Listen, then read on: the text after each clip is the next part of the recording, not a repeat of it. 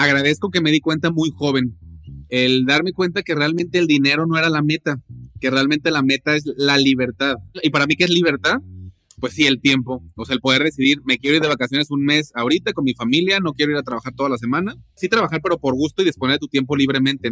El dinero sí te ayuda mucho en conseguir eso, claramente. Pero entonces el darme cuenta de eso cambió mi chip mental. Entonces, desde muy joven ya no me gastaba todo mi dinero, lo ahorraba, empecé a hacer pequeñas inversiones. Y entonces solo descubrí algo que es muy básico, es voy a crear activos para que a largo plazo, después de sí, ahorita joven, ponerme unas friegas, dedicarle gran parte de mi tiempo, crear esos activos para en un futuro pues ya poder disponer del tiempo, o sea, que esos activos me paguen literalmente, me den ingresos para, para, para poder vivir con el nivel de vida que yo quería, ¿no? Bienvenidos a Rockstars del Dinero, en donde estamos descubriendo que hacer dinero no es magia negra, hacer dinero es una ciencia. Hay una fórmula para crear y hacer crecer el dinero y en este programa la ponemos en práctica para convertirnos juntos en Rockstars del Dinero.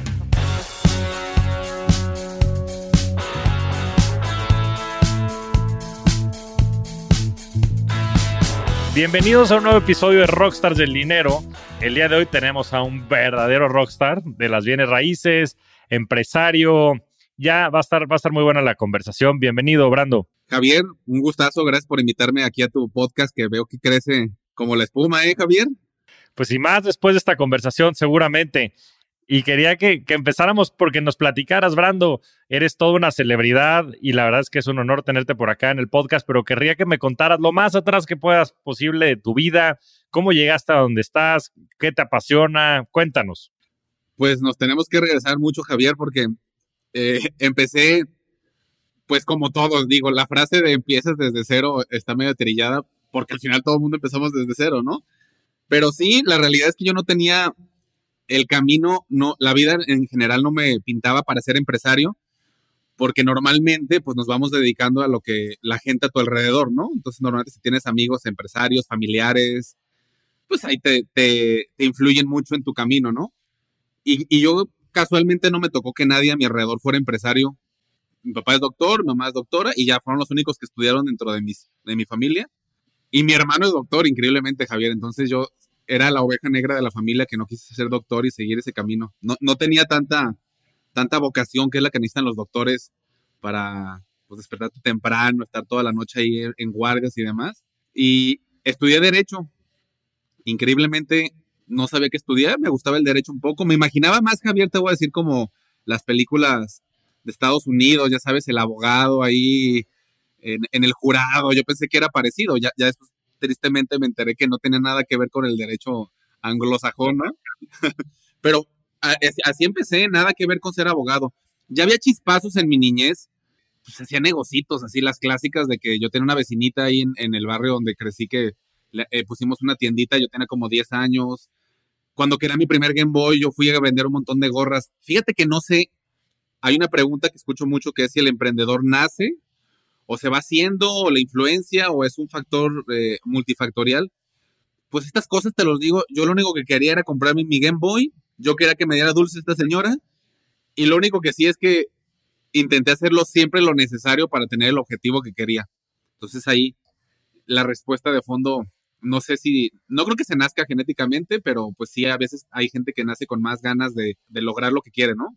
Sí, yo creo que, como bien dices, pues lo que nos pasa en nuestra casa y demás influye, sin lugar a dudas, y pues hemos tenido aquí un montón de invitados. Hace poco estuvo aquí Pamela Valdés, que sé que también conoces muy bien, y que es una tipaza y también una super rockstar. Increíble, increíble. Y nos platicaba que ella sí, pues su familia siempre ha sido muy empresa de familia de empresarios y demás, pero qué interesante, yo creo que también mucho del drive puede ser eso, ¿no? La necesidad y tú querías comprar tu Game Boy y eso fue lo que te empezó a mover y al final del día yo creo que lo que distingue más a un empresario es justo la acción, ¿no? El moverse, la echarse para adelante. Y en ese sentido, ¿cómo, cómo, cómo llegaste a las bienes raíces? Porque de, de, ser este, abogado, y bueno, sé que este, después la, la, vocación o las películas difieren mucho de la realidad, ¿Cómo, ¿Cómo, diste ese paso, no? Porque pasaste de esta familia de doctores, tu hermano doctor, este, estudiar leyes y ahora estás aquí.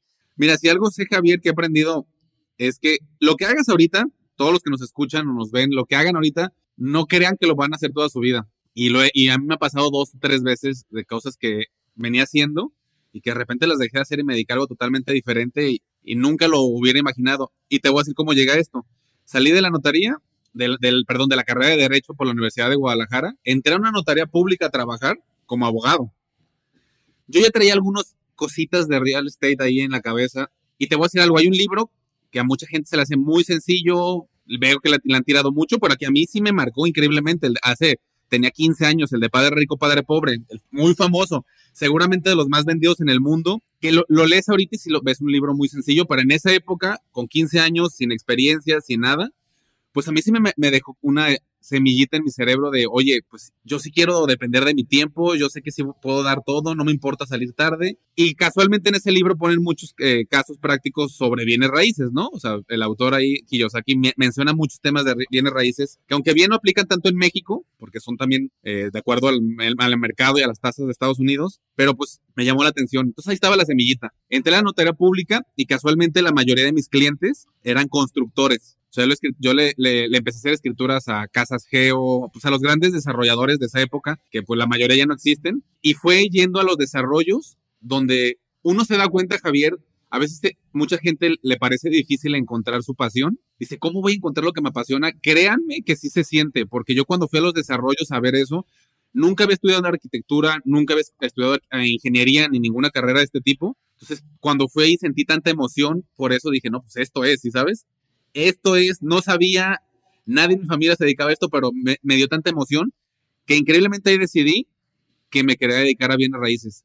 No te puedo decir que tenía claro porque no, no sabía nada de bienes raíces, no sabía en qué, no sabía cómo iba a iniciar, pero sabía que eso algo había diferente porque me había causado demasiada emoción el estar en esa construcción, en esos desarrollos de viviendas. Eh, pero fue de rebote, fue por la notaría, fue clientes de la notaría y al ir a visitar algún desarrollo para ver unas firmas, ahí me di cuenta que, pues, eso era. Lo que sí, que ahorita te voy a platicar, Javier, es que sí, es que es difícil, ya habiendo estudiado derecho, ya viendo, se supone que plasmado una carrera y, un, y un, una línea, cambiar eso, ¿eh? Por una emoción. Imagínate, he leído de ti, Javier, también, me puse a escuchar varias cosas creo que eres un claro ejemplo también de eso, que es muy difícil dejar lo que parece que la vida ya te puso y lo que ya le has dedicado tanto tiempo y de repente decir no porque me emociona más algo diferente, pues suena, suena que sí tiene que ser así, pero es difícil, ¿no? Sin duda, yo creo que lo, o sea, lo importante y lo decías, ¿no? El, el, tema de tu tiempo, ser dueño de tu tiempo. Hay cosas, este, y ese libro es buenísimo, yo lo recomiendo muchísimo, Padre Rico, Padre Pobre, porque hay unos conceptos, como bien dices, tan simples, pero después lo simple es bien difícil. Y yo creo que es bien seductor de repente estar, pues ya sabes, pues en la misma notaría, este, cualquier, cualquier de esas chambas como high profile son bien demandantes en cuanto a tu tiempo. Y creo que pues, la mejor manera de ser rico es ser siendo dueño de tu tiempo. De repente pareciera que vamos a sacrificar tiempo por crear, ya sabes, dinero, por crear activos, una serie de cosas. Y yo creo que en los últimos años de nuestra vida nos vamos a dar cuenta que era al revés la ecuación. Tendríamos que haber dedicado muchos de nuestros activos, de nuestro dinero y demás para tener más tiempo, porque esa es la verdadera riqueza, el poder estar con tu familia, el poder estar con tus amigos, está haciendo lo que te gusta, lo que te apasiona, pero, pero qué difícil es después llevarlo a la práctica, ¿no? Completamente. Eso que acabas de decir, agradezco que me di cuenta muy joven, el darme cuenta que realmente el dinero no era la meta, que realmente la meta es la libertad. ¿Y, que, y para mí, ¿qué es libertad? pues sí, el tiempo, o sea, el poder decidir, me quiero ir de vacaciones un mes ahorita con mi familia, no quiero ir a trabajar toda la semana. Literalmente puedes sí trabajar, pero por gusto y disponer de tu tiempo libremente. El dinero sí te ayuda mucho en conseguir eso, claramente. Pero entonces el darme cuenta de eso cambió mi chip mental. Entonces, desde muy joven ya no me gastaba todo mi dinero, lo ahorraba, empecé a hacer pequeñas inversiones.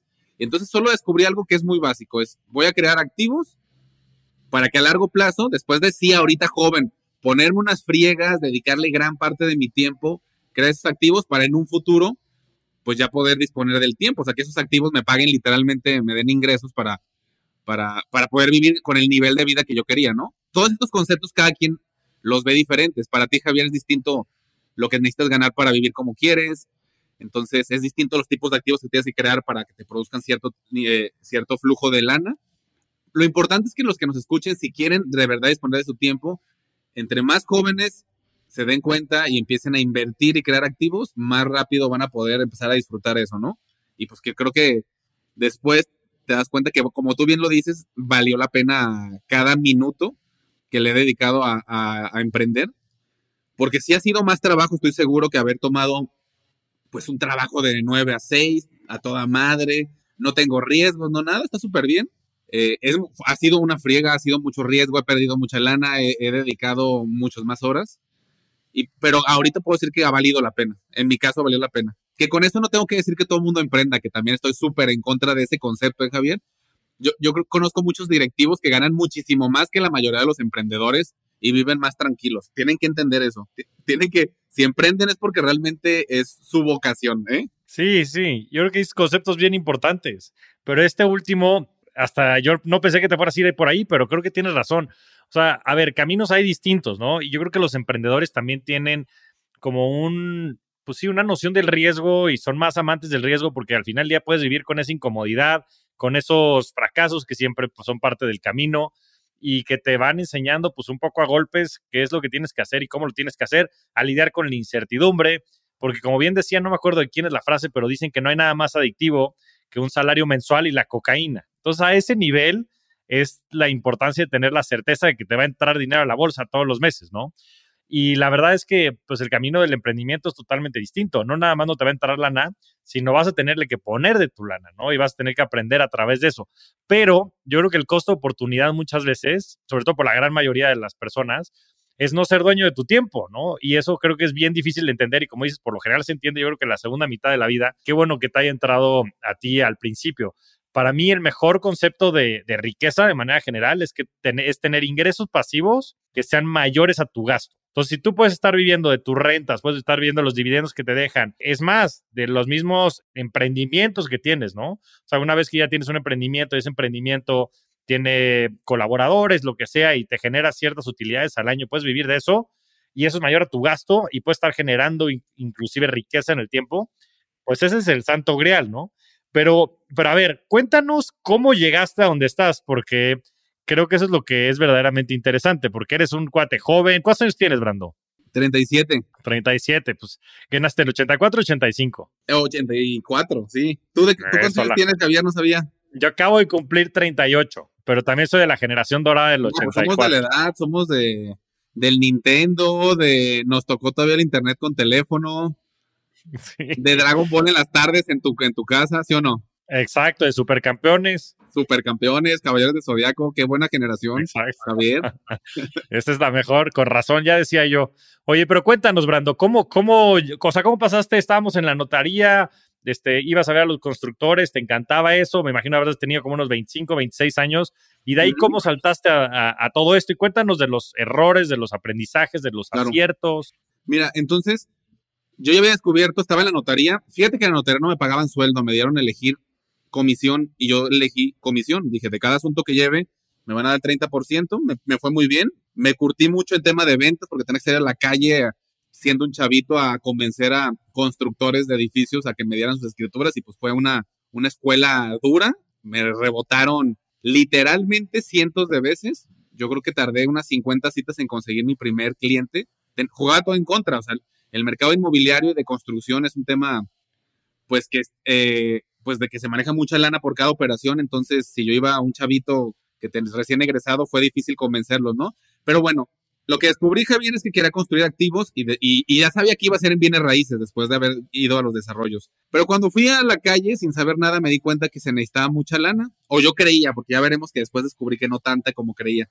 Pero lo que descubrí que era lo más barato en México en esa época era hacer remodelaciones y ventas de departamentos de interés social. Y cuando me refiero a departamentos de interés social, son departamentos que se vendían a través de créditos Infonavit, que en esa época podías comprar desde 300 mil pesos en la calle. Entonces, ahí fue mi inicio, Javier. Literalmente compré una casita que ahorita le, llamo la casa amarilla porque tengo una foto y pues para mí claramente es muy icónico y muy importante esa primera inversión inmobiliaria. Y era una casita de que compré como en 280 mil pesos, le metí como 30 mil pesos de remodelación y la revendí 50 mil pesos arriba. Esa fue mi primer historia en el mundo inmobiliario, pues no es como tan glamurosa, pero pues, en algún lado tienes que iniciar, Javier. Olvídate de, de que era yo sí soñaba en hacer edificios, pero estaba muy lejos, ni siquiera tenía la capacitación, ni la lana, ni los contactos, ni el apalancamiento. Entonces, inicié con lo que tenía y con lo que estaba disponible en el mercado, que era esa casita en una colonia pues muy popular, muy sencilla, muy básica, y ahí fue mi primera operación.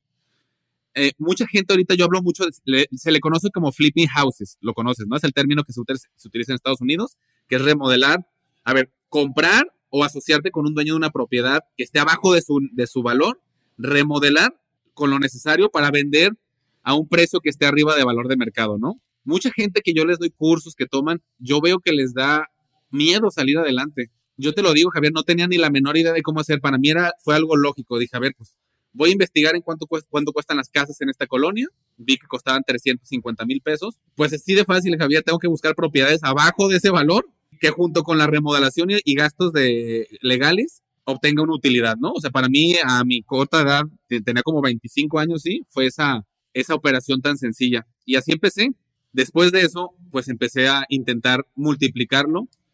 Contraté mi primera cuadrilla de, gente que me remodelaba, que me refiero a dos albañiles, pues todo suena, suena, sonó muy elegante. Dos albañiles, un vendedor y tenía, fíjate lo que dice, no había tantas redes sociales, Javier, ahorita realmente si me dices hacer un flipping, haces una campaña en Facebook, la segmentas muy bien y te caen oportunidades muy rápido sin salir de tu casa desde una computadora, tanto para conseguir oportunidades abajo de su valor de mercado como para venderlas. Pero en nuestra época, como acabamos de decir, Javier, pues no había ni siquiera, eh, pues no había Facebook, no se utilizaban, ni siquiera había este tipo de campañas sofisticadas de segmentación.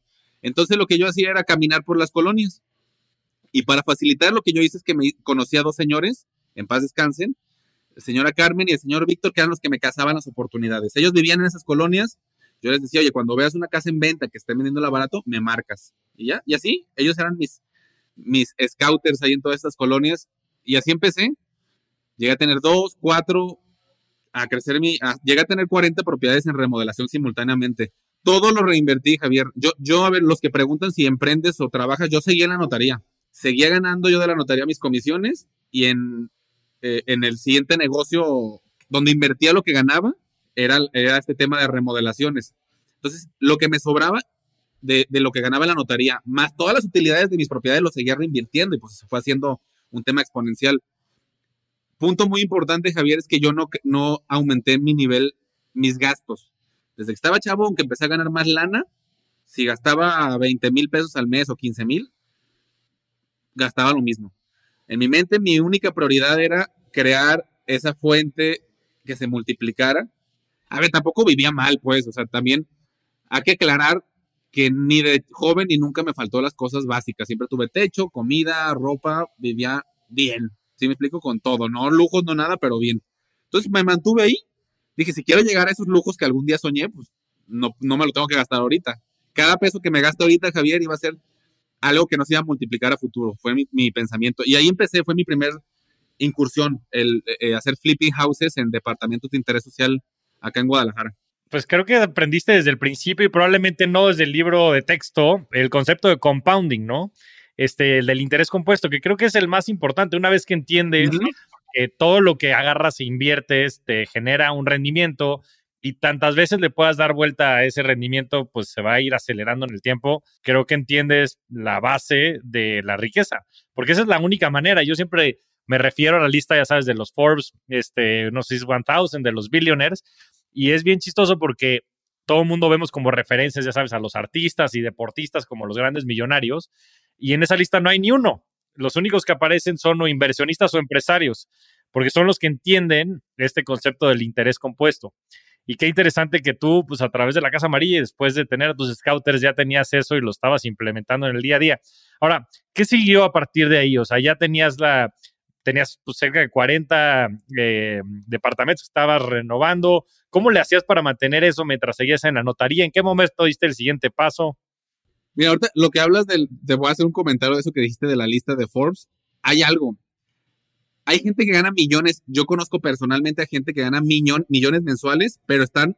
¿Te acuerdas del concepto de riqueza que me gustó del libro ese de Kiyosaki que decía que, que qué tan rico eres si dejaras de trabajar el día de hoy? ¿Cuánto tiempo con tus ingresos sin hacer nada puedes vivir, no? Tú dijiste algo, pues si mis ingresos por, ya sea por mi emprendimiento, por mis rentas de propiedades o por mis eh, dividendos de acciones, me dan más lana de la que me gasto, pues posiblemente eres, eh, hasta que te mueras eres rico, porque tienes para pagar todo, ¿no? Pero increíblemente hay mucha gente que gana millones y se gasta millones. La gente creería que es imposible gastarte millones, pero es fácil, con viajes, vuelos en primera, jets, ah, es muy fácil gastarte millones. Y yo conozco gente que, sí, que está un mes. Su riqueza es, si la vieras en tiempo, un mes. Entonces, el entender que ese concepto, aparte, el entender que los negocios pueden estar aquí, siempre hay altibajos, te hace mucho más fácil, mejor invertir para tener esa libertad a largo plazo. Pero bueno, yo creo que los artistas y muchos eh, no tienen esa educación financiera y muchísimos sí viven el momento y gastan todo tristemente por eso, pues si son millonarios ese mes, eh, antes de que se lo gastan, ¿no? Depende de cuándo lo veas, si o fin de mes o cuando les cayó la lana. Pero bueno, ¿qué pasó, Javier? E, e, era un negocio que no lo vi tan exponencial por los montos que manejaba. Entonces, cuando tenía 40 departamentos, ya la posibilidad de 40, ya a veces duraba la lana ahí parada, porque realmente con todo y que ponía a buscar a mucha gente, y que yo iba y que buscaba en el periódico, ya no, ya, no rotaba lo suficientemente rápido. O sea, de repente no encontraba 40 oportunidades, encontraba nada más 10, 15 y la lana cada, cada vez duraba más tiempo parado en una cuenta, ¿no? Entonces ahí es donde decidí, no, pues tenía que, tengo que hacer algo en donde pueda mover toda esta lana en una operación y que se pueda seguir moviendo constantemente. Ahí fue donde decidí hacer mi primer, a ver, mi primer desarrollo inmobiliario y lo que hice es que fui, vendí todo si algo sí he tenido yo que la mayoría de la gente que, he conocido sus historias o que he leído en libros, es que a veces tienes que hacer all in en tu vida. Yo sé que suena muy riesgoso, pero por ejemplo, si ves a Elon Musk cuando pues, estaba en SpaceX, ya sabes que estaba a un lanzamiento de perder toda su lana de que había vendido de PayPal, historias de ese tipo, eh, cada vez leo más que es real, ¿sí me explico? Y eso no significa aventarte al vacío y apostar. Obviamente, antes de empezar en desarrollo inmobiliario, que ya es un tema más complejo que el flipping houses, pues me puse a capacitarme, ¿no? Me metí una maestría del IPADE, hice alta dirección de empresas, empecé a leer un montón de libros de desarrollo, fui con amigos que empezaban a desarrollar, a, compartir, para tener las bases necesarias para dar ese brinco al siguiente negocio, minimizando el riesgo, pues no nomás iba a ver cómo me iba a ir. Entonces, lo, que, lo primero que hice, mi primer negocio de desarrollo fue un núcleo médico chiquitito de ocho consultorios. Pero lo que hice, Javier, es que un día vendí todos los departamentos. Yo en lo personal ya tenía como unas siete propiedades, localitos en renta. Y un día le dije a todo mundo, apenas estaba, eh, empezaba a andar con mi novia, que es mi esposa ahora, y le dije a mi mamá y le dije a la gente más cercana, y en verdad todos me dijeron que estaba loco. Les dije, voy a vender todo, porque aquí ya me estanqué. En el fondo, Javier, en el fondo de mí, desde chavito, yo tenía el sueño de hacer un edificio. Y para mí un edificio era algo de unos 10 pisos para arriba sonaba tonto, sonaba ilógico, claro, pues sí, sí sonaba ilógico, estaba totalmente lejos de mi liga y de mis expectativas. Pero entonces, como yo lo tenía muy en mi subconsciente y muy metido, pues yo dije, no, pues ya, ya hice lo que tenía que hacer en flipping, sigo estando muy lejos y aquí ya no estoy moviendo la lana, tengo que empezar a desarrollar aunque sea algo chico. Y ahí fue donde me lancé a hacer un núcleo médico.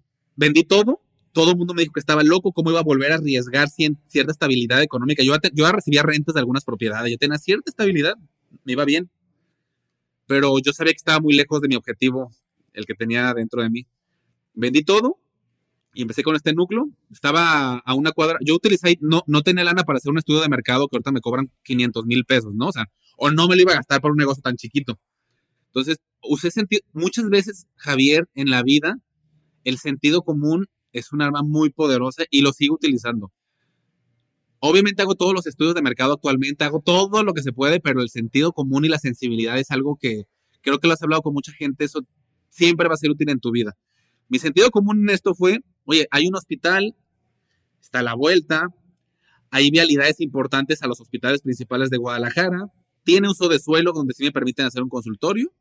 Y pues con eso hablé con mi papá, con mi mamá, que es su opinión, a varios doctores, y dijeron, no, pues es buenísima zona, sería un hitazo. Entonces hice, compré la propiedad, hice ocho, consultorios, los puse en renta, ni siquiera los iba a vender inicialmente, y antes de que terminara de hacer todo, ya los tenía rentados los ocho, ¿no? dije, ah, mira, qué maravilloso, o sea, no había terminado ni de, de, remodelar y de hacer todo cuando ya estaban rentados.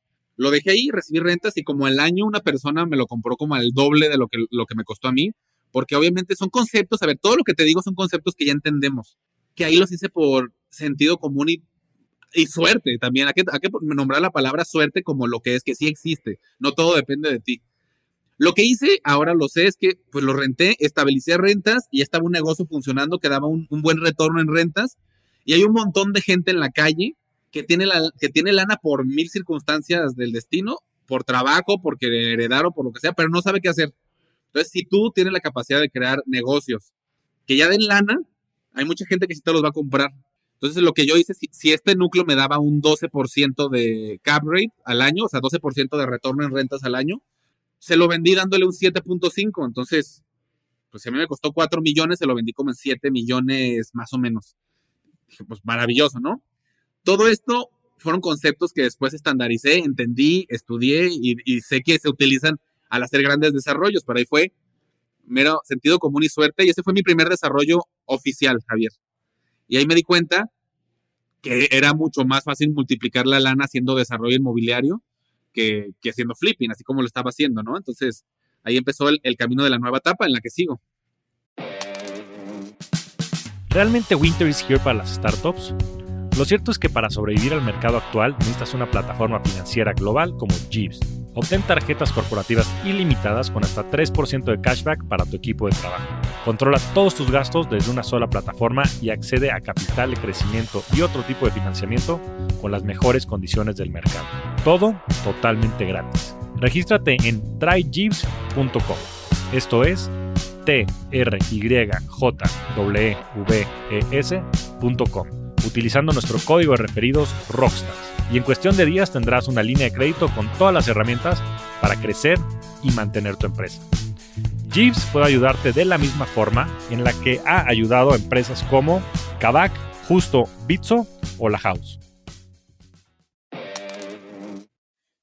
Ya, y, y, todo esto a partir del sentido común, ¿no? Como dices, a veces es, lo menos común y, creo que también es algo que vas aprendiendo en el tiempo, ¿no? Seguramente, pues también de tu padre y todo este rollo pues, de, la familia de doctores, pues también traías mucho conocimiento, pues de dónde estaban, de dónde había demanda, de dónde este, podía tener, también tener éxito eso, ¿no? Y, qué interesante este concepto de irte all porque creo que después hace falta mucho eso, ¿no? Confiar en nosotros mismos. Y seguramente esta confianza vino, pues no sé si de tus padres o en general, pues que te dijeron que podías hacer lo que tú quisieras en la vida y que seguramente lo ibas a lograr. Pero cuántas veces no, a lo, lo que le falta a la gente es justo eso, ¿no? De ese valor para decir, ¿sabes qué? Pues este es mi sueño y, este, y que se animen, porque dándose salto muchas veces este, las cosas suceden. Completamente, Javier. Mira, la realidad es que yo le digo a amigos o chavos que me buscan, tú sabes que estoy mucho en redes sociales, les digo, a ver, mira, yo estudié Derecho. La lógica es que yo hubiera sido abogado siempre en la notaría. Todo mundo me decía, en verdad, sobre todo la gente, la que gente que más te influye, creo, Javier, es la gente más cercana, ¿no? Tu familia, amigos, gente que quieres, pues sus opiniones siempre son, eh, tienen mucho más peso en tu vida. Entonces, si hubiera seguido yo esas opiniones, no hubiera hecho ningún emprendimiento, porque para ellos, ni siquiera es que no me, no me quisieran, lo hacían para protegerme. Casi siempre esas opiniones son para protegerte, porque ellos ven mucho riesgo. Pero ellos, la verdad es que ellos no entienden que pues, yo hubiera sido completamente infeliz siendo ya abogado en un escritorio. Entonces tuve que hacerlo. Me metí a flipping aún sin saber nada de ese mercado, porque sabía que me gustaba ese tema de bienes raíces.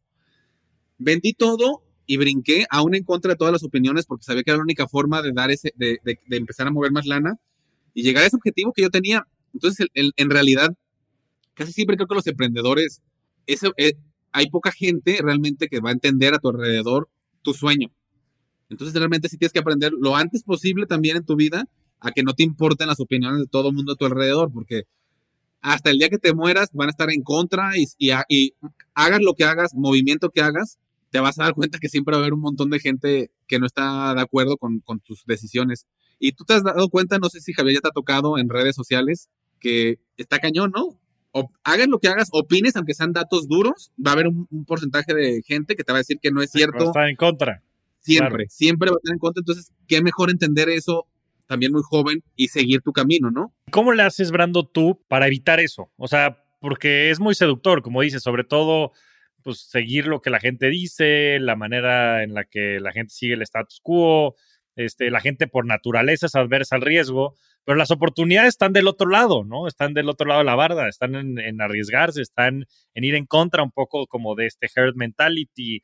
Este, ¿Cómo le haces tú para seguir pues ya una vez que has tenido éxito y has ido creciendo, para seguir innovando, para seguir tomando riesgos, para seguir haciendo cosas desde el sentido común y, en contra a veces de lo que la gente opina. Lo, que yo siempre he hecho es ver, analizar vidas de personas que admiro. Y normalmente son gente muy exitosa. Yo, yo en general siempre he admirado mucho a, muchos empresarios.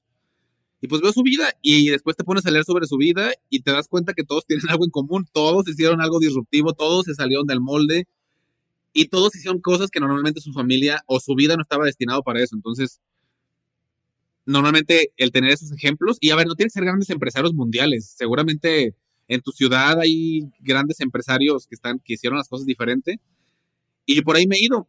Y, creo que también con la vida Javier va cambiando las expectativas, ¿no? Yo inicialmente decía, voy a hacer un edificio, ahorita vamos a platicar, pues ya, ya, ya, ya llegué a eso, pero después te vas dando cuenta que hay muchísimas más metas, ¿no? Cuando yo salí de la UDG, pues todos mis compañeros no era gente de lana, nada, también mi objetivo era muchísimo más limitado empiezas a conocer más personas, más negocios, a leer más, todo, y vas viendo que el mundo, oye, hay, una, hay un montón de cosas y de, y de, metas que puedes, que crecen en tu vida. En algún momento de tu vida te das cuenta que el dinero realmente pasa a segundo término. Claro que esa frase solo la dice la gente que ya tiene resuelto ese tema, ¿verdad? Pero, pero de verdad es importante, eh, ojalá que todo el mundo lo pueda entender.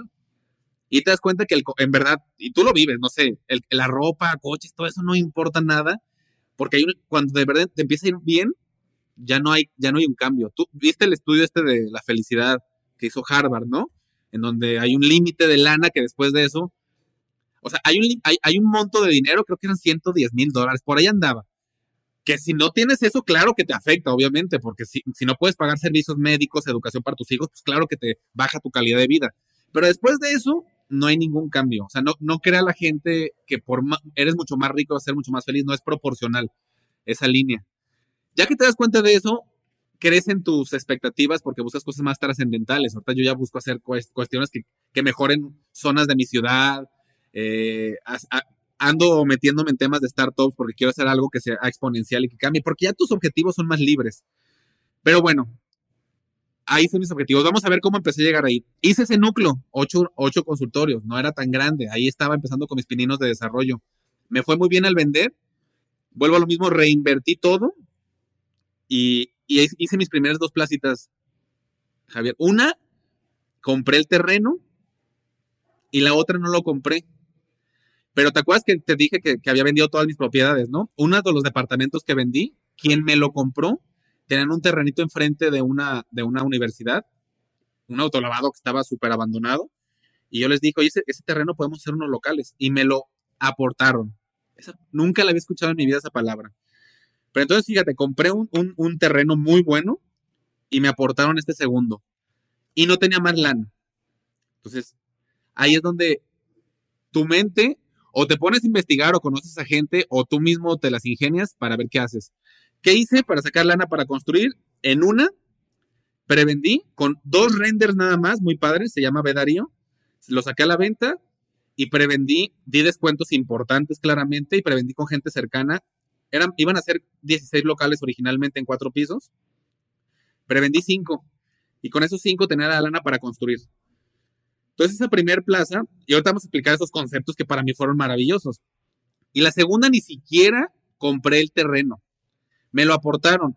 ¿Qué significa aportar? Alguien te, te pone el terreno y, tú vas a firmar ya sea un fideicomiso o un contrato de asociación en participación para no pagarle nada de lana, pero eh, le vas a pagar con producto. En este caso les iba a pagar con locales comerciales. Pero ¿qué es lo maravilloso? Pues porque yo no tenía la lana para ese terreno, entonces no pagué nada de ese terreno. Me lo aportaron. Hice unos renders de Plaza Olímpica, que está enfrente de un centro universitario de la UDG, y con los renders vendí, ahí sí vendí casi todo, porque en verdad hay, fue medio también, eh, yo sí, supuse que estaba enfrente de una entrada de una universidad, me fui a caminar mañana, tarde y noche saliendo de ahí, vi de verdad cientos de alumnos, dije, pues aquí es obvio que cualquier lugar de comida, papelerías, hay mil cosas que pueden ser, y sí fue así. Entonces prevendí locales también de esa plaza y ahí entendí el concepto de apalancamiento, ¿ok? Que ya lo había hecho un poco, pero a un nivel muy limitado, pero entonces se me hizo mágico en mi experiencia eh, cómo Plaza Darío, solo comprando el terreno, construí todos los locales con la lana de, prevender a inversionistas y cómo acá ni siquiera compré el terreno. Me lo aportaron y con la preventa. Entonces, literalmente en, en, Olímpica puse casi nada de mi dinero. Gané menos utilidad porque repartí más lana, pero mi TIR o mi ROI o lo con lo que lo quieras medir fue enorme, enorme, así de cientos por ciento. Claramente ahí definí, dije, esta es la manera. Ah, claro, después de investigar, Javier, te das cuenta que los grandes constructores o desarrolladores del mundo, para que utilicemos la palabra, no crean que los que construyen las grandes plazas en México, en Estados Unidos, agarran su lana y la compran con su lanita y construyen con su lanita. Eso no existe. Todos ellos manejan a la perfección muchos instrumentos de apalancamiento. Entonces, los grandes desarrollos del mundo se realizan con lana de los demás con fondos de capital, con bancos, con terrenos aportados. Eh, lo sé ahora. Claramente yo sé que la mayoría que nos escuchan no lo saben, o sea, creen que se necesita muchísima lana para hacer un proyecto inmobiliario. No lo es. Claro que se necesita ser muy experto para hacerlo y, minimizar el riesgo, porque si hay riesgo, y si ya mueves cierta lana, pues el riesgo aumenta proporcionalmente, ¿no? Pero entonces yo lo hice en dos placitas de 14 y de 10 localitos, me fue de maravilla y seguí haciendo placitas de 15 a 25 locales máximo aquí en Guadalajara. Todas, Javier, todas las construí 100% con preventa. Y ahí, y voy a mencionar, a ver, mientras tanto seguía en la notaría, ¿eh? No me salía, nomás que ya era socio, me, me asocié con el notario, hicimos una sociedad civil, compramos una casa, hicimos una de las notarías más grandes de aquí de Jalisco. Padrísimo, ¿no? Yo tenía eso y tenía las inversiones. ¿Cómo pude seguir en los dos? La única respuesta a eso es haciendo equipos de trabajo. Si no tienes equipos de líderes, si no tienes directores, gente que confíes, es imposible que crezcas. Yo sé que está muy metido en nuestro ADN. Eh, el, nadie lo puede hacer mejor que yo. Yo tengo que hacerlo. Lo sé, lo, veo constantemente, lo, lo viví muchísimo tiempo. En el momento en que decidí que no es cierto, que claramente hay gente mucho más capaz que yo en un montón de áreas y que los atraje a mi empresa, ahí empecé a despegar yo creo que he crecido más, Javier, en los últimos tres años que el resto de mi vida. Y cada año digo lo mismo. Pero ha sido porque he aprendido a mejorar a la gente que traigo, a mis procesos, y con eso puedes liberar y hacer más cosas. Y a la gente que no cree eso, les digo, a ver, ¿tú crees que alguien como, me voy a algo muy, muy extremo, pero algo que se escuche más claro? Carlos Slim, ¿cuánto tiempo tiene cientos de empresas, ¿no? En muchas geografías, en todo el continente, en Europa. ¿Cuánto tiempo le dedica a ciertas empresas que una sola de esas, Javier, sería ya un monstruo en cualquier país, ¿no? Una sola de cualquier de, las cientos. Pues yo creo que posiblemente va a una junta de consejo una vez al año por allá, ¿no? ¿Cómo puede ser que siga creciendo ese emporio? Pues nada más entendiendo que tiene buenos procesos, que tiene buenos líderes en cada empresa y que tiene toda una estructura muy clara que trabaja, que obviamente no lo necesita. Eh, y eso es aplicarlo en tu nivel, ¿sí me explico? En tu nivel, aplicarlo y tú vas a ver cómo parece mágico. Si elegiste bien claro a, tus, a, la gente que te ayuda y tus procesos son bien estructurados para que eh, se autorregulen las personas, pero empiezas a crecer muchísimo. Entonces, de esas placitas ya de repente fueron varias simultáneas. ¿Por qué no hice edificios desde esa época, Javier? Te lo voy a responder porque no soy muy prudente financieramente. Dije, a ver, primero hago muchas plazas simultáneamente, no, no una ni dos, cuatro y ya que domine este mercado y que de nuevo el capital ya no se mueva suficientemente rápido, ahí decido brincar edificios. Y así me pasó hace un par de años. Entonces, ahí fue cuando ya llegué a las... He ido, digamos que he ido por capas. Primero fueron departamentitos, luego mucho, luego un núcleo, luego unas placitas chiquitas, luego unas más grandes. Luego ya hice mis... Estoy haciendo dos edificios, traigo otros cuatro, pero de cierto rango también, Javier. Cierto rango medido, porque yo soy, yo soy de la idea de capacítate, eh, mejora tu, estructura y es una carrera a largo plazo, no, es volverte loco y querer ya hacerlo más grande ahorita porque yo he visto tronar constructores que metieron toda su lana en un proyecto de 40 pisos, algo salió mal y se les paró la lana y tronaron, pues claramente es pues es el, concepto de diversificación, ¿no, Javier? O en un solo proyecto toda tu lana y truenas, o lo distribuyes en varios y vas creciendo como en capas, así lo, yo le llamo. Sí, pero qué interesante tu, carrera, porque como dices, a ver, estás en la notaría, empiezas a ver esta posibilidad desde la Casa Amarilla a empezar, o Departamento Amarillo, a empezar a remodelar, este, te haces del flipping, entiendes ese concepto como del compounding y de empezar a diversificar, de ahí te vas a construir, pero ahí agarraste y tenías 100 y los 100 se los metiste, ¿no? Y, y esos 100, pues tomó tiempo construirlo, este, en fin, y, con todo y que lo, lo prerentaste y demás. pues no podías seguir construyendo más porque no tenías más recursos. Pero ahí entraste a conocer el concepto de apalancamiento. Y fíjate cómo, bueno, lo dice Naval Ravikant, yo de ahí tomé el concepto, pero él dice que ha habido dos conceptos históricamente de apalancamiento que han generado la riqueza, porque dice que no hay mejor manera de crecer la riqueza que apalancándose, digo, con responsabilidad, diversificando, como bien dices, porque también es un arma de doble filo, que uno, el capital, y dos, el trabajo, ¿no? El trabajo de la gente. Entonces agarraste por un lado y empezaste a darte cuenta que podías, eh, te podían aportar el terreno, que tú podías prevender y con eso tener ciertos recursos para construir, que podías ir a pedirle un préstamo a un banco, etcétera. Y del otro lado le dijiste, pues yo no puedo hacer solo, ¿no? Y, y tanto en la notaría como del lado de la desarrolladora empezaste a construir equipos y demás que te permitían no nada más hacer una plaza, sino hacer cuatro al mismo tiempo. Y ya con esos dos conceptos pudiste empezar a crecer tus negocios, ¿no? Desde el lado empresarial. Pero no nada más eso, dice Naval Ravikant que hay dos nuevas maneras de apalancarte. Uno dice que es los medios, este, y la segunda dice que es el software, ¿no?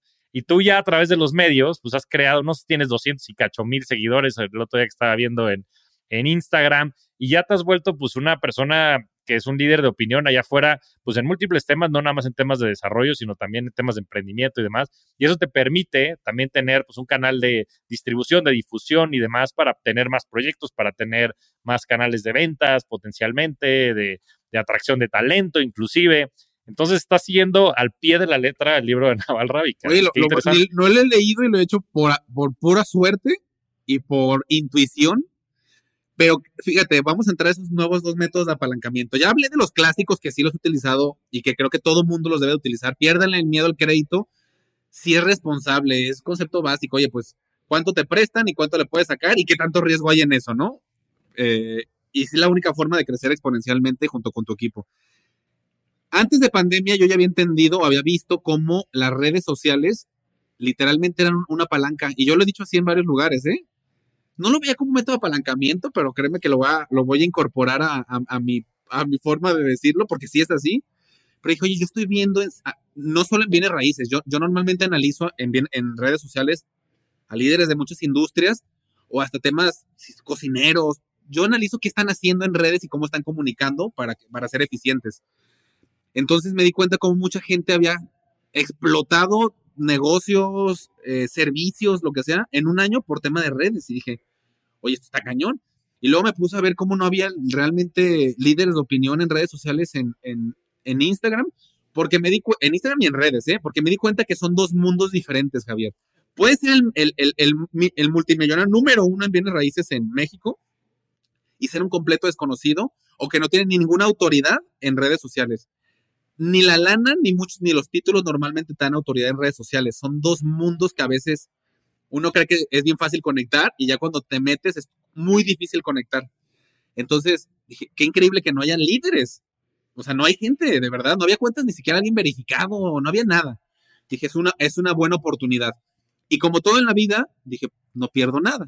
Pero me tocó algo pues muy eh, que fue también una coyuntura muy importante. La pandemia hizo que todo el mundo nos encerráramos, que pasáramos horas y horas consumiendo contenido en redes. No sé si te acuerdas que en la pandemia te metías un domingo en la noche y había cinco lives simultáneos y era, ahorita hay lives casi en Instagram, enorme por todos lados. Y empecé a hacer contenido, fíjate, empecé a hacer contenido. Eh, tenía, sí tenía un objetivo, que es lo que le digo a la gente. Tenía el objetivo, dije, algún día igual hasta voy a vender por aquí mis proyectos y hasta levantar lana o algo. Mm, ya que en, algún futuro lejano, yo lo había lejanísimo, tenía mil seguidores y ahí empecé a hacer contenido. Tenía un error muy importante en cómo generaba contenido, me centraba en mí.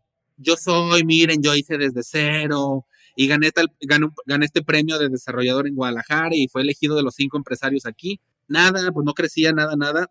Y de repente hay un buen amigo mío que se llama Rorro Chávez, lo conocí y me dijo, no, es que tú no eres el importante en esta historia. Tu público es el importante, tú eres nada más el guía el que ya vivió algo y solo comparte tips para que facilitarle su camino. Hay un libro, ¿no? El de Story Brand, creo que se llama, que es eso, tal cual ese concepto. Entonces, en cuanto empecé a hacer eso, y justo en pandemia, o sea, te digo que se juntan a veces muchos factores, empecé a despegar. Y todos mis videos, a ver, y otro cambio. Inicialmente se hacía, oye, hacía videos de Javier, el fideicomiso de administración, bla, bla, bla. le llegaba un porcentaje de un público así. Y de repente empecé a hacer mensajes sencillos para la mayoría de la gente en redes sociales. y de México y de Latinoamérica. Recuerdo que muchos amigos me decían, desarrolladores, oye, ¿por qué haces esos videos? ¿Qué onda? O sea, porque decía, porque no son videos para ti. Yo sé que para ti es algo súper básico, pero estos videos son para la gente que está empezando y que quiere eh, empezar en bienes raíces, empezar a invertir, empezar a emprender. Y justo ahí con estas claves fue que empecé a crecer. Eh, ahorita tengo como 350 mil en Instagram. La verdad te lo voy a decir, yo en esa época, hace dos años, decía, es imposible. Ojalá algún día en ocho años llegue a 100 mil. ya casi voy a llegar como a 800 mil en Facebook, como a 300. Tengo como un millón y medio en mis redes. La ventaja es que sí lo he hecho bien porque lo he hecho muy perfilado a inversionistas y a gente interesada en este mundo de bienes raíces. Entonces, por eso es tan valioso. A veces es muy fácil crecer haciendo cosas de comedia, espectáculo, que no está mal, pero depende de tu objetivo, ¿no? Si tu objetivo, Javier, es un tema de inversión, un tema de esto, pues entonces no creo, no sé si vale la pena diversificar tanto porque vas a diluir tu público y tu mensaje. Resultados de esta apuesta de apalancarme en bienes raíces, hay un proyecto de como 200 unidades que estoy haciendo aquí en Ciudad Granja. Yo vendí, yo vendí por mis redes 40% de ese proyecto. Wow. O sea, los leads que generé fueron 40, 50%. Me llegan terrenos. Lo que creo que hice bien fue ayudar a gente. Yo contesto todos mis mensajes, los de Facebook y TikTok y los demás, no, pero de Instagram todos los contesto personalmente, aunque sean cientos porque siento que es parte de que sí sea auténtica mi comunidad y mi red, de que sí les esté ayudando con videos, con algo. Entonces creo que sí entablé esa confianza con todo mi público, que no, solo comparto, sino que sí, a veces si me conocen me dicen, oye, pues yo creo, yo siento que ya te conozco y qué padre lo que haces, confío en ti. Entonces la gente cuando quiere invertir, pues me voltea a ver a mí porque sabe los proyectos que ya hice, que ya entregué, me escucha en mis redes, entonces confía en mí, si sabes esa Tú sabes que la diferencia entre vender o no vender normalmente es que no ganaste la confianza de esa persona en tu producto o en ti, ¿no? Entonces en redes lo puedes hacer masivo, Javier. Ya no es uno a uno, ya es miles, cientos de miles. Entonces, claro que, que, eso te exponencia. Y creo que lo, que más me ha gustado es que sí, ahora sí ya valoro mucho más el que he podido ayudar. Ya creo que a miles de personas, el que me, aportan terrenos que increíbles, o sea, que ya me dicen, oye, tengo este terreno en este lugar espectacular, y me los aportan, que creo que eso es muy valioso, para vender. No he levantado lana, solo lo hice una vez poquito, pero ya hay mucha gente que pues sí que está dispuesta a invertir en fondos o algo que, quisiera sacar. Y sobre todo creo que lo más, más, más es eso que te dije de confianza y posicionamiento. Porque yo soy un desarrollador que voy creciendo sí muy, muy rápido, pero hay gente muchísimo más grande que ya tiene 30 años, 40 años en esta industria, que son monstruos, pero increíblemente puede ser que ante miles y cientos de miles de personas yo tengo más confianza que ellos, ¿sabes? Entonces ese es, eso es lo valioso de la palanca de redes, de comunicación le llamaremos, que yo sobre todo me he, utilizado la de redes sociales, que sí creo que no hay límites, o sea, ¿sabes qué he hecho también, Javier? Mi producto lo he adaptado a mi público. He analizado todo mi público, sus edades, sus tendencias y, gran parte de mi producto lo he cambiado y lo he adaptado a todas las redes y a lo que, a lo que he visto. Es como un termómetro mis redes. Yo puedo hacer una encuesta y me votan 5 mil personas y de verdad sí me hacen entender muchas tendencias y, hábitos de compra y qué buscan, y sí han sido guía para mi empresa. Vuelvo al mismo, sigo haciendo mis estudios de mercado de todo, pero ya hay cosas, ya no es mi sensibilidad, pues no es mi sentido común. Ya tengo una herramienta muy potente que la gente sí me está diciendo y me ha funcionado, lo, he aplicado. Ahorita te lo platico, pero te lo digo. Después de las plazas brinqué a edificios, ¿no? De hacer 20 unidades brinqué a 100, traigo como 5 edificios ahorita, unas 500, 600 unidades en todos. Pero ciertos productos, ya por ejemplo, hice de pitas ya de muy pequeñitos en la playa, porque cierto ticket más barato para cierto público. Hice un esquema que se llama pool de rentas, en donde un edificio, en vez de venderte una, unidad de 5 o 8 millones, te vendo un ticket donde eres dueño de un porcentaje de todo el edificio, del 1%, normalmente yo vendo, pero desde un millón y medio, un millón ochocientos. O sea, en zonas en Guadalajara donde con un millón y medio es imposible comprar nada, donde la unidad más barata te sale 5 millones, o sea, zonas son zonas muy bien ubicadas, que, que tienen una plusvalía muy buena y un retorno en rentas muy bueno, claramente. Pues hice ese modelo donde te puedo vender con un millón y medio. Y tiene las mismas ventajas de haber, como si alguien que me invirtió 10 millones, porque también vi que mi público pues no puede invertir 8 millones, mucho, gran parte. Sí, tengo un público que sí lo invierte, pero otro que no. Entonces, hay que diversificar a todos, ¿no? Para que todo, todos puedan tener acceso a, buenas inversiones con poco capital, pero que sí tengan las ventajas de plusvalía y de control porque yo sé que están las fibras y hay otros instrumentos, pero que es distinto. Hay, especulación, hay otro tipo de, situaciones que, a veces no juegan eh, igual que un bien raíz tradicional, que hay otros factores que, juegan, ¿sabes? Entonces, en eso ando ahorita. Estoy en esa etapa, Javier. Estoy en la etapa. Bueno, te voy a contar una noticia muy importante. Después de 10 años de mi sociedad, eh, yo sé que es muy buen amigo de Oso también. El otro día una plática con Pam y con Oso en una cena, se las conté, tuvimos una cena, y me voy a separar de la, de la notaría, donde fui socio. Es una decisión muy importante porque, a ver, tengo toda mi vida en notaría, toda mi vida. Pero el negocio de la notaría siempre estaba acá y el de bienes raíces se hizo muy grande, mucho más grande que la notaría. Entonces dije, ya tengo que decidirme. Ya. Ahora sí ya llegó el momento que no puedo estar en todos lados y tengo que dedicar mi vida porque me encanta y me apasiona a este tema de bienes raíces para de verdad llegar, poder llegar a todo el país y serlo ya exponencial de verdad. Y aparte ya, pues sí, ya, ya trato ciertos números que ya, ya cada vez es más riesgo el no dedicar todo mi tiempo a eso. Pero a la vez tengo un ingreso importante acá que voy a tener que dejar. O sea, si es un flujo o en verdad que es importante, no es cualquier decisión, pues si es una decisión que sigue siendo de, voy a tener que dejar esto, esta tranquilidad y toda esta seguridad y, y, todo lo que tengo aquí por este sueño hacerlo mucho más grande, ¿sí sabes? No, y hasta el estatus, ¿no? O sea, sí, ser, ser socio en una notaría, pero, pero como bien decías, pues no es la primera vez en tu carrera, en tu vida que te vas solín y me da mucho gusto. Creo que es una gran noticia. Gracias por compartirla aquí en el podcast para toda tu comunidad y para toda la gente allá afuera, porque no nada más tú estás apalancando tú tu comunidad, sino la comunidad te está apalancando también a ti, ¿no? Han encontrado todas estas formas de, de inversión, de aportar terrenos, de hacerlos productivos. Al final del día, como bien dices, Brando, simplemente somos espejos, ¿no? Yo que también he estado entrando al mundo de las redes sociales y creando comunidades, pues lo único que estamos haciendo es que lo estamos poniendo allá afuera para hacer un reflejo a la gente de lo que la gente quiere hacer y a lo que la gente quiere aspirar.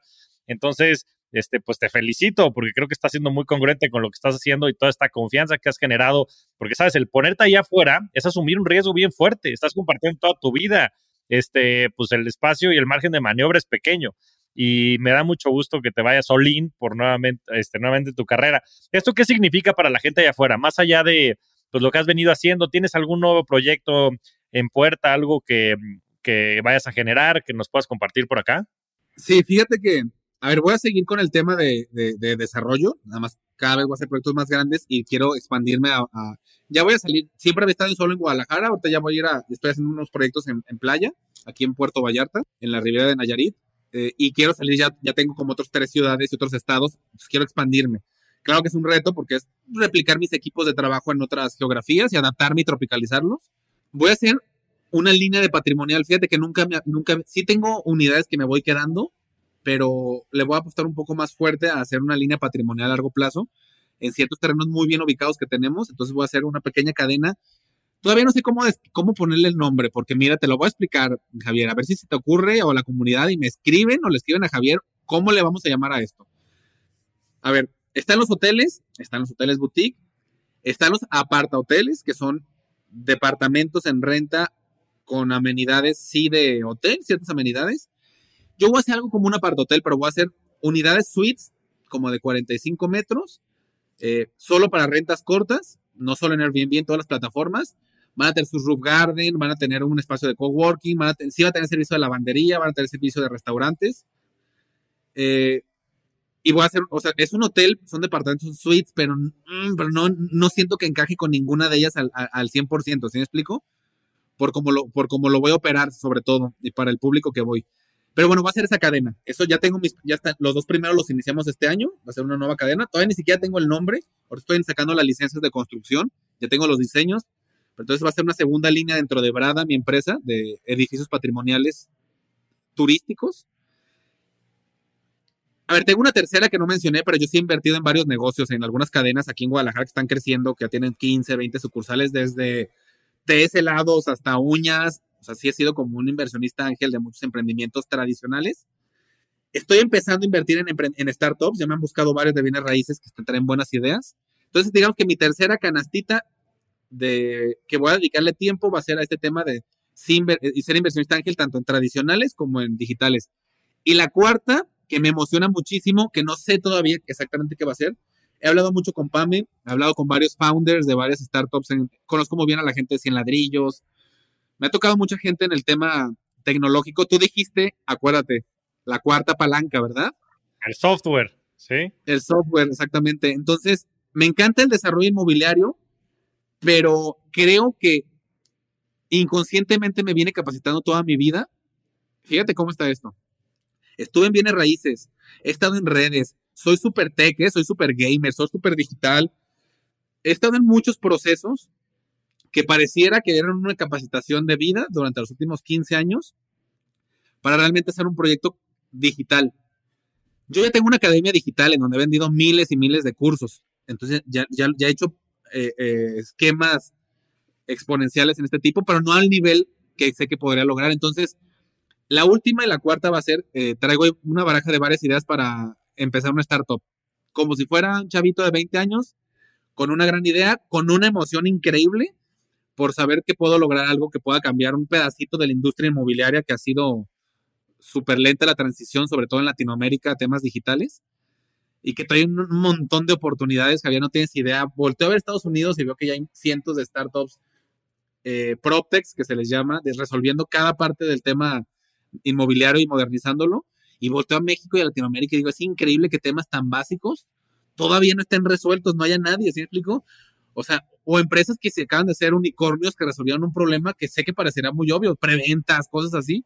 Entonces sé que conozco muy bien el mercado, he vivido cada pedacito, fui asesor, hice flipping, he estado en créditos hipotecarios, he desarrollado todo, que he identificado muchos problemas en todo esto que no sé cuál, no te lo puedo decir porque estoy en la etapa de decidir la idea que sí realmente pueda ser exponencial en Latinoamérica y utilizada. Entonces, hay muchos problemas, pero pocos de esos realmente viables para hacer una, una startup que sí realmente pueda crecer exponencialmente en todo un continente. Entonces, ahí es, es el gran... Eh, ahorita estoy en ese, en ese proceso, pero créeme que pues es como otra, otra etapa, otro riesgo, otro ir a aprender, a entender un mundo nuevo, así como lo hice cuando hice mi primer flipping, así como lo hice con el núcleo, así como lo hice con el primer edificio, pues ahora estoy en ese proceso de entender todo el mundo de startups, de rondas de capital, ando muy metido en eso, me metí a, la Startup School de, de Y Combinator, ya sabes, estoy ahí ando como literalmente como un estudiante absorbiendo, estoy con Pame callado, escuchándola, eh, increíble, tú sabes, Pame, los que no la conozcan, sigan en redes, es la fundadora de Big, pues es una, una crack literalmente en este mundo. Y pues ando en eso, esa es una nueva etapa, Javier, en la que dicen que hay ciclos y posiblemente mi ciclo se cerró de notaría porque tenía que hacer espacio para un nuevo ciclo, ¿no? Y no creo que sea el de edificios, porque ya lo estoy haciendo fuerte. Posiblemente sea este. Posiblemente me preparé muchos años para este nuevo gran reto, ¿sabes? Sí, pues ya te tendremos que tener de nuevo aquí en el podcast cuando lances tu PropTech, Brando. Seguro que vendrán, vendrán muy buenas noticias en ese sentido, pero creo que, como decías, yo creo que la base de todo esto es la curiosidad, ¿no? Y se ve que, eh, bueno, emanas curiosidad por todos lados, este, energía, y creo que eso ha sido sin duda la clave del éxito. Qué bueno que estés emprendiendo ya también, pues en temas más digitales, más allá de todo el tema de redes sociales, pues los cuatro puntos de apalancamiento, como bien dices. Qué, bueno, Tendremos que tener, tendremos que tener por acá de regreso. Y bueno, tienes tu libro en Vic, ¿no? También. Este es de los más consumidos, audiolibro. Yo voy a lanzar el mío también próximamente. Este, no ah, sé si quieres platicar un poquito del tema. Sí, sí, sí. Hay, eh, digo, los que, no, los que no escuchen Vic es la plataforma yo que de mayor crecimiento de audio en, en español. Es una startup que, bueno, tú sabes, la conozco que está creciendo muchísimo y hay muchos creadores de contenido que están sacando audiolibros ahí originales de Vic. Yo saqué uno, sí, saqué uno de siete pasos para crecer en bienes raíces, literalmente contando un poco mi historia desde que fui asesor, porque fui un, un pedacito fui asesor inmobiliario. Y pues hay, hay libros buenísimos. Vayan, bájenla eh, y ahí, ahí búsquenlo, pongan Brandon Gulo. Y voy a sacar como cuatro mini audiolibros nuevos y voy a sacar mi libro de una vez, aprovecho. Espero que eh, estoy, ahorita estoy revisando el último borrador y lo vamos a mandar a un par de editoriales que nos, nos buscaron. Entonces, esperaría que en tres, cuatro meses esté ya en todas las librerías de, en México de inicio. Y ahí pues, ya les contaré en redes, eh, Javier. Te, mando el tuyo para que ahí también este, eh, me digas qué tal te parece. No, pues buenísimo. Sí, la verdad es que hay muchos audiolibros, también hay audiolibros de Oso, está Lo que importa, está de Haru, que también ya la tuvimos aquí en el programa, Maurice, Diek, este, en fin, entren a Vic, creo que es un súper recurso, todos estos originales. Y próximamente va, va, a estar el mío por ahí también, que se va a llamar Crypto Revolution. Entonces, este, pues va a ah, estar muy interesante. Brando, pues se nos va a acabar el tiempo, nos podríamos pasar aquí horas. Vamos a tener que pasar a, a la parte de preguntas rápidas, porque si no vas a tener que salir corriendo. Y la primera pregunta es, ¿cuál ha sido tu libro favorito? Ya has mencionado un par, pero ¿cuál es el que más te ha influido en la vida? si tuviera que ser en ese momento de mi vida, si fue Padre Rico, Padre Pobre. Mira, de los últimos que he leído que ahorita me influyó muchísimo es el de Originales, de Adam Grant. Eh, eh, eh, pero yo creo que cada libro, o sea, es difícil definir uno porque en cada etapa, si leo ahorita Padre Rico, Padre Pobre, pues ya no me va a marcar nada porque se me podrá hacer muy básico. El de Originales se me hizo algo increíble por lo que estoy viviendo de temas digitales y, y de hacer las cosas diferente. Pero, pero si tuviera que elegir, no se tendría que ser ese porque fue una etapa, tenía 15, 16 años por ahí, que probablemente sin haber leído ese libro no sé si hubiera emprendido, porque no sé si esos conceptos tan básicos como libertad financiera, como todo esto que leí ahí, de no ser, no ser empleado, pues realmente sí encajaron con lo que soñaba y fue como un empujoncito. Un libro fue un empujoncito. Entonces, por más que he leído libros padrísimos últimamente, de cero, de, eh, sí tendré que elegir ese. Buenísimo. Pues está eh, los dos. El de originales también es buenísimo y Adam Grant, sigan las redes sociales y en general tiene muy buenas reflexiones. Ahora, ¿cómo se ve tu portafolio de inversiones? Si tuvieras que decir así proporcionalmente, ¿cuánto tienes acá, allá? Que nos pudieras compartir. A ver, no está bien como lo tengo yo y de hecho estoy en una etapa de reestructura de mi portafolio porque realmente yo tenía gran parte de mi capital invertido en mi empresa Brada que sigue siendo riesgo y está en movimiento, ¿sí me explico? Entonces, pero a ver, tengo en mi, en mi empresa una parte importante. ¿En dónde está? Pues no está ahí en una cuenta, está en terrenos, en construcción, ahí dando vuelta. Eh, tengo propiedades en renta, tanto habitacionales como comerciales, habitacionales, pero solo en temas de rentas cortas, porque las tradicionales son muy bajo el retorno. Eh, tengo criptomonedas desde hace como cinco años. Eh, yo, no, yo no fui del tema de ahorita que estuvo, se puso de moda. Ahí las tengo. Cayeron. No me importa. Confío mucho. Eh, estoy, me gusta mucho, he leído mucho del tema y, confío mucho en el sistema, sobre todo. que sí se me hace revolucionario, pero tengo en criptomonedas. Tengo en bolsa también un porcentaje. Y ahorita lo que voy a reestructurar un poco es que sí voy a sacar gran parte de mi capital de la empresa porque ya todo es con apalancamiento, entonces, ¿qué hace mi capital ya ahí? Y lo voy a mover a la parte patrimonial que te comenté. Y también una parte la voy a mandar a, hacer, el, yo la iba a hacer este año, pero creo que lo voy a posponer a inicios del que sigue. Voy a invertir un poco en Texas, eh, en un modelo de multifamiliares que conozco bien. Entonces voy a mandar un capital allá, para un capital semilla para iniciar el proyecto allá y tengo capital en muchos emprendimientos, como te dije, eh, como socio, capitalista y como consejero en, varias pequeñas empresas que, que tienen 5, 8, 10 sucursales aquí en Jalisco y que pues estoy invirtiendo ahí para hacerlas crecer a nivel nacional. Ahí está, pues, tanto en acciones, sí tengo un poco de todo, la verdad. No, pues bien, mucha diversificación y también mucha palanca para generar retornos, ¿no? Al final del día pues, eso es lo importante, no los retornos, también ingreso pasivo, entonces, no, no, digo, me, me sorprende y después de todo conocer la amplitud, ¿no? Y que tengas cripto, me da gusto, Brando, vas por, vas por un excelente camino. Y ya la, la, última pregunta que le hago a todos, a ver, a ver, tu respuesta, como todo el podcast seguramente va a estar muy interesante, es, ¿cuál ha sido tu mejor inversión? A ver, fíjate que yo, yo he crecido mucho, te voy a decir, Javier, en temas personales. La verdad, entre mejor me ha ido en la vida, menos he necesitado. O sea, en Chavo yo sí, a ver, no lo puedo negar. Yo traía mi carrito y me creía el, sabes, ahí fregonazo y me compraba la ropa y que se viera, porque que se viera que me está yendo bien. Y he ido creciendo y entendiendo, claro que eso se da, es un, es un, es un proceso también personal de, de lectura, de meditación, de mil cosas, y sabes que va cambiando mucho tu panorama y, visión de la vida. Y ahora al revés, es como que ya la ropa más simple que pueda, ya uso playa todos los días, pero por comodidad realmente, porque me siento cómodo. Ya realmente a veces me pregunta mi esposa, oye, pues ¿qué te compras? Que no, claro que hay un montón de cosas que me pueda comprar, pero no sé, no, no, no, no hay nada que quiera ahorita, ¿sí sabes? Ni siquiera un coche. Ahorita bajé hasta nivel, mi nivel de coches.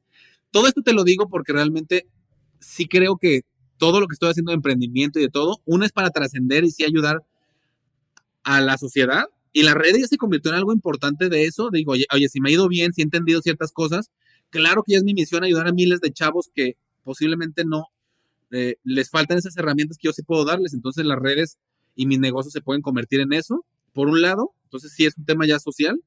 Y por otro lado, eh, si es mi familia, al final la verdad, yo estoy casado, queremos ya tener hijos y, no, tampoco no le vería mucho sentido el crear todo esto si no tengo gente a mi alrededor con quien compartir. Se me pues sí, ahorita ya se me muy tonto. Lo podría seguir haciendo por el tema de trascender y de impactar a la sociedad, eh, pero me quedaría ese huequito de tener gente con quien en lo personal pudiera, pues, disfrutarlo, ¿no? Un viaje, un, un, logro, un, nuevo edificio que siempre soñé, no sé. Entonces, esas, esas son creo que las dos cosas que más he invertido en mí, en entenderla, dónde está la felicidad real eh, y saber que no es en la lana. Eso es lo que más, eh, lo que más he valorado. Qué buena respuesta y estoy totalmente de acuerdo porque el único éxito viene empezando desde adentro, ¿no? Este, creo que lo dice Tony Robbins, algo así como success without fulfillment is the ultimate failure. O sea, el éxito sin tener todo este tema de trascendencia es el mayor fracaso. Y creo que en ese sentido lo tienes muy bien definido. Hay que empezar hacia adentro con temas de desarrollo personal, entendiéndonos como personas y también dentro de nuestra familia, ¿no? Pudiendo crear pues esos círculos que nos permitan disfrutar pues todo lo que hemos cosechado en este plano.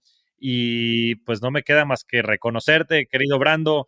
Ya lo sabía, pero lo confirmo y lo reafirmo. Eres un verdadero rockstar del dinero y te agradezco mucho, mucho el tiempo de, que nos diste en este espacio. No, Javier, eres un tipazo y qué buena entrevista. La disfruté mucho y gracias por, por la invitación. Fuerte abrazo. Un abrazo, Javier. Y abrazo a todos. Muchas gracias a todos. Nos vemos semana a semana en este espacio para convertirnos juntos en rockstars del dinero. Yo soy Javier Martínez Morodo. Búscame en redes sociales como arroba Javier MTZ Morodo. Y suscríbete a Rockstars del Dinero en Spotify, Apple Podcast, donde sea que escuches tus programas.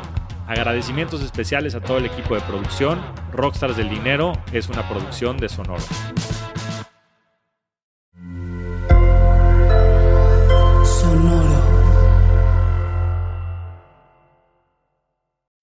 When you need mealtime inspiration, it's worth shopping Kroger, where you'll find over 30,000 mouthwatering choices that excite your inner foodie. And no matter what tasty choice you make, you'll enjoy our everyday low prices, plus extra ways to save, like digital coupons worth over $600 each week. You can also save up to $1 off per gallon at the pump with fuel points. More savings and more inspiring flavors make shopping Kroger worth it every time. Kroger, fresh for everyone. Fuel restrictions apply. Okay, round two. Name something that's not boring. A laundry? Ooh, a book club. Computer solitaire, huh? Ah, oh, sorry, we were looking for Chumba Casino. That's right. ChumbaCasino.com has over 100 casino style games. Join today and play for free for your chance to redeem some serious prizes. ChumbaCasino.com. No purchase necessary. Full prohibited by law. 18 plus terms and conditions apply. See website for details.